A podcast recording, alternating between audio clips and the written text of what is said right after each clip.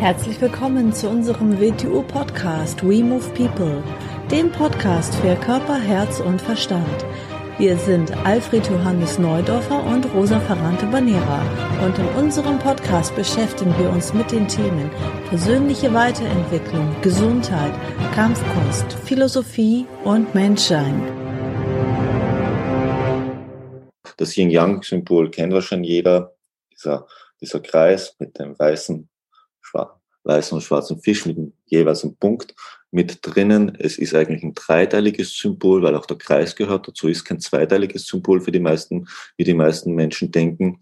Und ist natürlich drinnen, im weißen Fell ist der schwarze Punkt, im schwarzen Fell ist der weiße Punkt, was natürlich sagt, aussagt, dass nie etwas hundertprozentig werden kann, sondern dass immer das andere Element drinnen ist. Und wenn man versucht, in ein Extrem zu gehen, dass man damit genau das Gegenteil von dem erzeugt, was man erzeugen möchte. Und dafür ist Symbol Wing Chun ja wieder so ein tolles Symbol, weil der größte, die größte Kraftausbruch passiert dort, wo man in der Lage ist, sich selbst total wegzunehmen, zum Nichts zu machen. Das hat Macht nicht nichts aus dir, sondern es erzeugt den größten Kraftimpuls. Es ist im Wing Chun, wenn wir in der Lage sind, etwas ohne Widerstand aufzunehmen und zurückzugehen, eine stärkere, eine stärkere Gegenreaktion kann überhaupt nicht entstehen, als Thema, als Thema versucht, das absolute Extrem zu erzeugen und nachzugeben, als wäre man an nichts, ist das absolute Extrem. So wie aus der übertriebenen Gewaltausübung die totale Schwäche entsteht. Auch das Gegenteil. Könnte man immer wieder, das muss man auf jede Art von Handeln übertragen, ist sieben auch in den Folgen in jeder Art des Handelns immer dann, zum Beispiel wenn politische Systeme ins Extrem gehen, das ist ja Untergang. Weil dieses Extrem sollte man nie anstreben. Wer die totale Kontrolle erreichen will, der wird in der Anarchie zuerst mal enden, in der Revolution. Das wird alles auf den Kopf stellen. Aus dem Grund wäre für Politiker eine gute Anweisung, keine Extreme zu erzeugen. Weil damit erzeugen sie hundertprozentig nicht das, was sie wollen, sondern das totale Gegenteil. Es wird sie nicht mehr geben. Sie, sie werden abgelöst werden. Aus dem Grund sollte man in sich der Sache immer bewusst sein, wie weit man etwas ins Extrem treibt und wie weit man geht. Denn man läuft Gefahr, das totale Gegenteil davon zu erreichen. Das sollte man in jedem Handeln bewusst sein.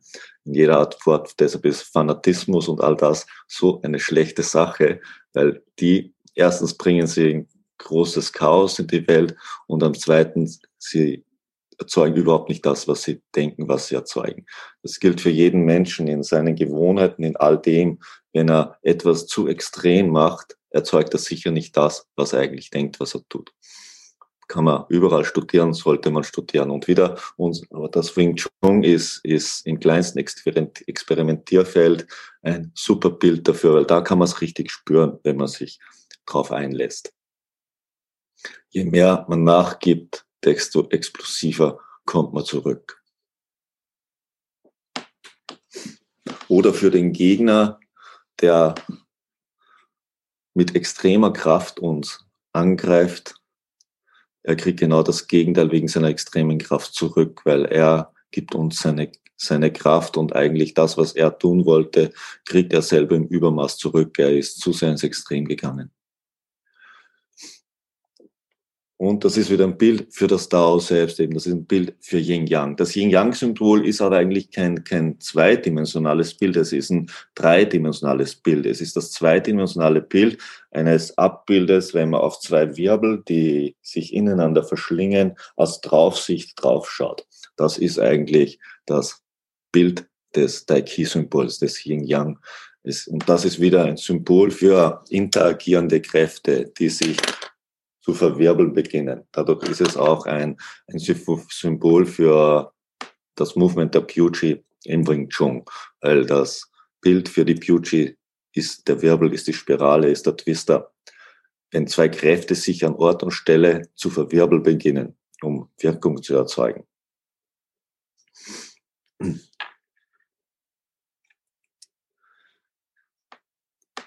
Yin Yang kommt eigentlich aus dem, aus dem I Ching, also aus dem Buch der Wandlungen. Chinesisches Buch mit, was könnte man sagen, dort sind äh, Wandlungen, Wandlungen, wie könnte man Wandlungen, dieses Wort noch sagen, Übergänge.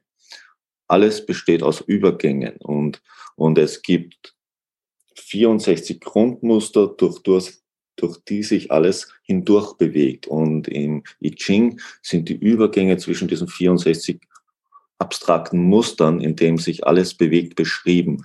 Ist kein, ist kein religiöses Buch, ist eigentlich ein sehr, sehr abstraktes Buch, eben weil China eine sehr stabile Kultur war, die über tausende von Jahren Ereignisse beobachtet hat. Und dadurch hat sich das herauskristallisiert und sie haben die, diese abstrakten Muster da, wie etwas sich in etwas verwandeln, das nicht aus einer Situation alles Mögliche, sodass da eine Art von Muster dahinter steht. Das beschreibt das Buch der Wandlungen. Und dort kommt eigentlich das I Ching her, dieses Wechselspiel der Kräfte nochmal total viel, viel stärker aufgegliedert in diese 64, in diese Hexagramme. Sehr interessant, wenn man sich dafür interessiert, weil äh, es bewusst wird, dass allem ein Muster innewohnt und dass allem ein, ein Intervallmuster innewohnt, dass das nichts so willkürlich ist, wie man sich das vorstellt. Das ist auch, da sind wir wieder beim Wing Chun. Wir haben ja unsere Movements, wir haben unsere Partner-Movements, die daraus hervorgehen. Und wenn man sich dann das Ganze anschaut, wir versuchen, wir gehen natürlich damit immer freier um, aber gleichzeitig werden einem die dahinterstehenden Muster immer offensichtlicher und die sind gar nicht so viele, wie die Menschen glauben ist so, wie wir auch die Woche ein bisschen angeschaut haben. Wenn wir den Arm nehmen, er kann halt nur innen und außen berührt werden und aufgrund von dieser Berührung kann es nur für vier Bewegungsrichtungen geben. Mehr ist es nicht. Und äh, auch jede Bewegung, die entsteht, es, es, es sind viele Möglichkeiten, aber so viele sind es dann gar nicht. Und die Freiheit liegt nicht da drinnen, dass, dass man immer mehr hat, sondern dass man die Möglichkeiten auf die wenigen Grundlagen zu konzentrieren beginnt, die eigentlich vorhanden sind. Wenn man es ganz extrem reduzieren würde, würde man sagen, Mensch kann eigentlich nur drücken und er kann ziehen. Das sind die zwei Bewegungsoptionen, die ihr habt. Die ganz, alles, was wir tun, egal auf welcher Ebene, heißt nur, wie qualitativ hochwertig wir in der Lage sind, mit diesen zwei Bewegungsoptionen umzugehen. Ob man das jetzt auf emotional, auf, auf mentalen oder auf körperlicher Ebene betrachte, sei dahingestellt. Die Frage liegt in der Qualität, nicht in der Quantität. Quantität entsteht nur daraus, aus dem Unverständnis, daraus, dass wir qualitativ mit dem wenigen richtig umgehen. Da beginnen wir es in immer mehr äh, Teilbereiche aufzugliedern, die wir dann alle für wirklich halten. Und dann haben wir unglaublich viele Techniken, unglaublich viele Bewegungen, unglaublich viel das.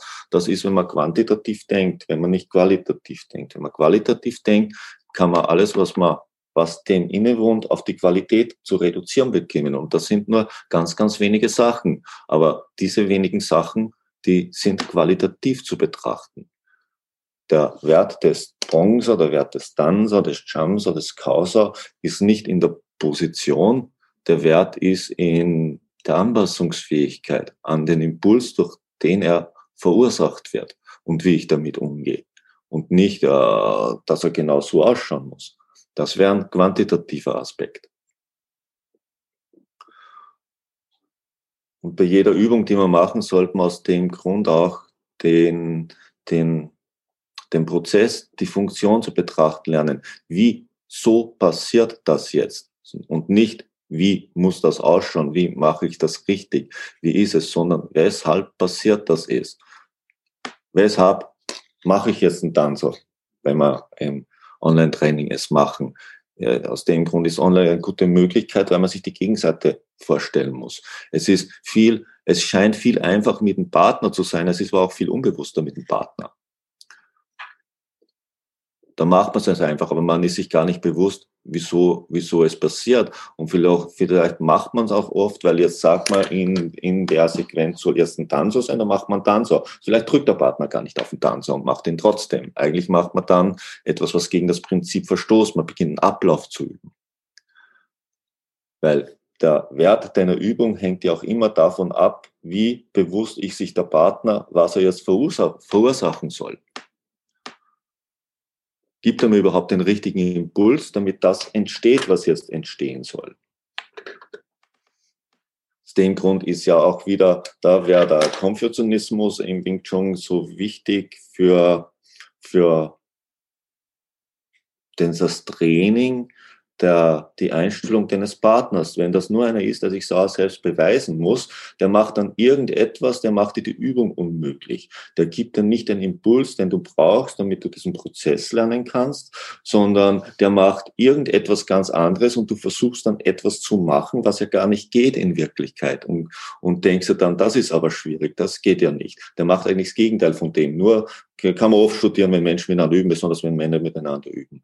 Dann, dann müssen sie immer irgendetwas anderes dazu oder reinmachen und eigentlich zerstören sie den Lerneffekt für ihren Trainingspartner und auch für sich selber. Denn auch sie selber könnten dabei sehr viel lernen. Aber wenn sie beweisen wollen, dass sie der Bessere sind, dann zerstören sie genau die Möglichkeit, die, für die sie da sind, nämlich dass beide sich gegenseitig unterstützen, daran zu wachsen kann man sehr oft studieren.